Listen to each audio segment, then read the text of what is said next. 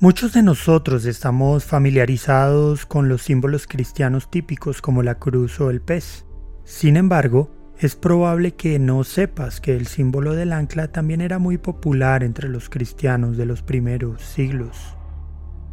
Hola, mi nombre es Giovanni Gómez Pérez y en este episodio hablaremos sobre la historia del símbolo del ancla. Bienvenido a Byte Biblia, ideas, teología y experiencias. El programa para descubrir el pasado y el presente del cristianismo. Esperamos que seas retado e inspirado por el episodio de hoy.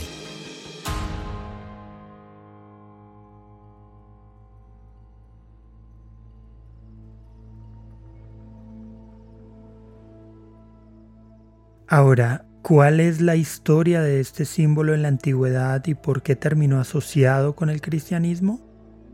Antes de que el cristianismo adoptara el símbolo, se sabía que las anclas en el mundo antiguo representaban la seguridad. Los viajes por mar eran muy comunes en el área mediterránea y las anclas eran un instrumento básico utilizado por cualquier marinero o pescador.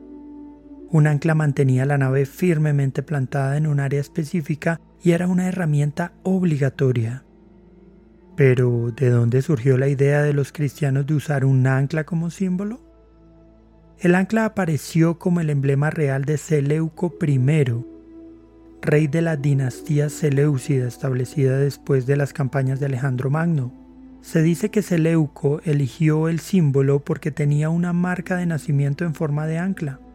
Los judíos que vivían bajo el imperio adoptaron el símbolo en sus monedas, aunque lo eliminaron gradualmente bajo el gobernante asmoneo Alejandro Janeo alrededor del año 100 a.C. A partir de este momento, el uso del ancla como símbolo al parecer se popularizó, pero un hecho posterior pudo haber hecho que los cristianos adoptaran este símbolo como suyo.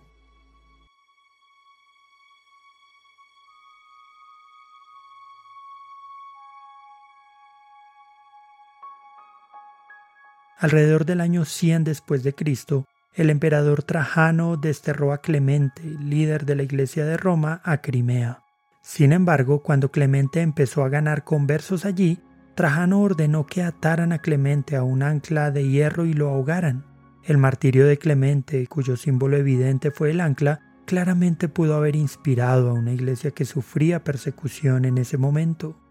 Otra explicación posible es que el uso cristiano del ancla para los cristianos primitivos al parecer siempre hizo eco del pasaje de Hebreos 6:17 al 20, que dice, por lo cual Dios, deseando mostrar más plenamente a los herederos de la promesa la inmutabilidad de su propósito, interpuso un juramento a fin de que por dos cosas inmutables, en las cuales es imposible que Dios mienta, los que hemos buscado refugio seamos grandemente animados para asirnos de la esperanza puesta delante de nosotros.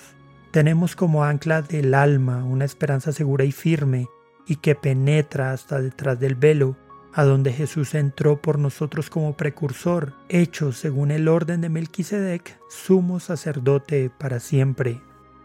La esperanza aquí mencionada obviamente no tiene que ver con lo terrenal, sino con las cosas celestiales, y el ancla como símbolo cristiano, en consecuencia, se relaciona solo con la esperanza de salvación eterna. En los primeros siglos del cristianismo, el símbolo fue adoptado por los cristianos y utilizado a menudo en las catacumbas en la ciudad de Roma. Los epitafios sobre las tumbas de los creyentes que datan de fines del primer siglo con frecuencia mostraban anclas junto con mensajes de esperanza. Expresiones como Pax Tecum o Pax Tibi hablan de la esperanza que los cristianos sentían al anticipar el cielo. Aunque el símbolo no era exclusivo de los cementerios, durante los siglos II y III el ancla se reprodujo con frecuencia más en los epitafios de las catacumbas y particularmente en las partes más antiguas de algunos cementerios. Sin embargo, el símbolo no volvió a aparecer en ninguna inscripción cristiana a partir del siglo IV lo que siempre ha resultado enigmático.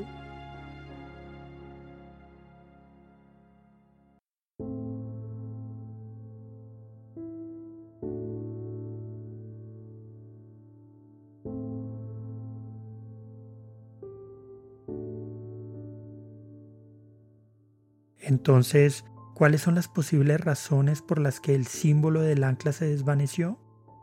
La primera explicación que los académicos han encontrado se basa en la evidencia de que solo unos pocos ejemplos del símbolo del ancla datan de mediados del siglo III y que no han encontrado ninguno después del 300 después de Cristo.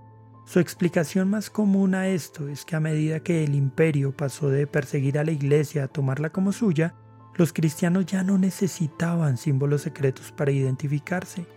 La cruz conquistadora de Constantino reemplazó el ancla definitivamente. La segunda explicación que otros eruditos argumentan es que el ancla perdió su uso porque el símbolo era en realidad un juego de palabras en griego. El juego consistía en que la palabra ancura o ancla es muy parecida a curio, que quiere decir señor. Al parecer este juego de palabras perdió sentido cuando los cristianos eligieron el latín sobre el griego como su idioma principal. Cualquiera que haya sido la razón por la que se dejó de usar este símbolo, lo que sí debemos recordar es lo que significó para nuestros hermanos en el pasado, la esperanza de una resurrección final y definitiva para una eternidad con nuestro Padre, pero por sobre todo, la seguridad que tenemos en Él de que esto es verdad.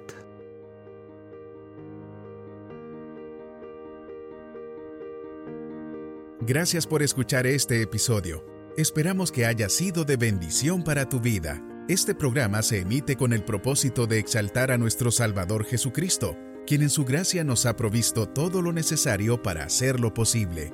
Si quieres conocer más sobre este programa, leer el texto completo o ver un video sobre este tema, puedes ingresar a www.byteproject.com. También puedes seguirnos en nuestras redes sociales, YouTube, Instagram o Facebook como Byte Project. No olvides suscribirte para no perderte ninguno de nuestros contenidos. Hasta el próximo episodio.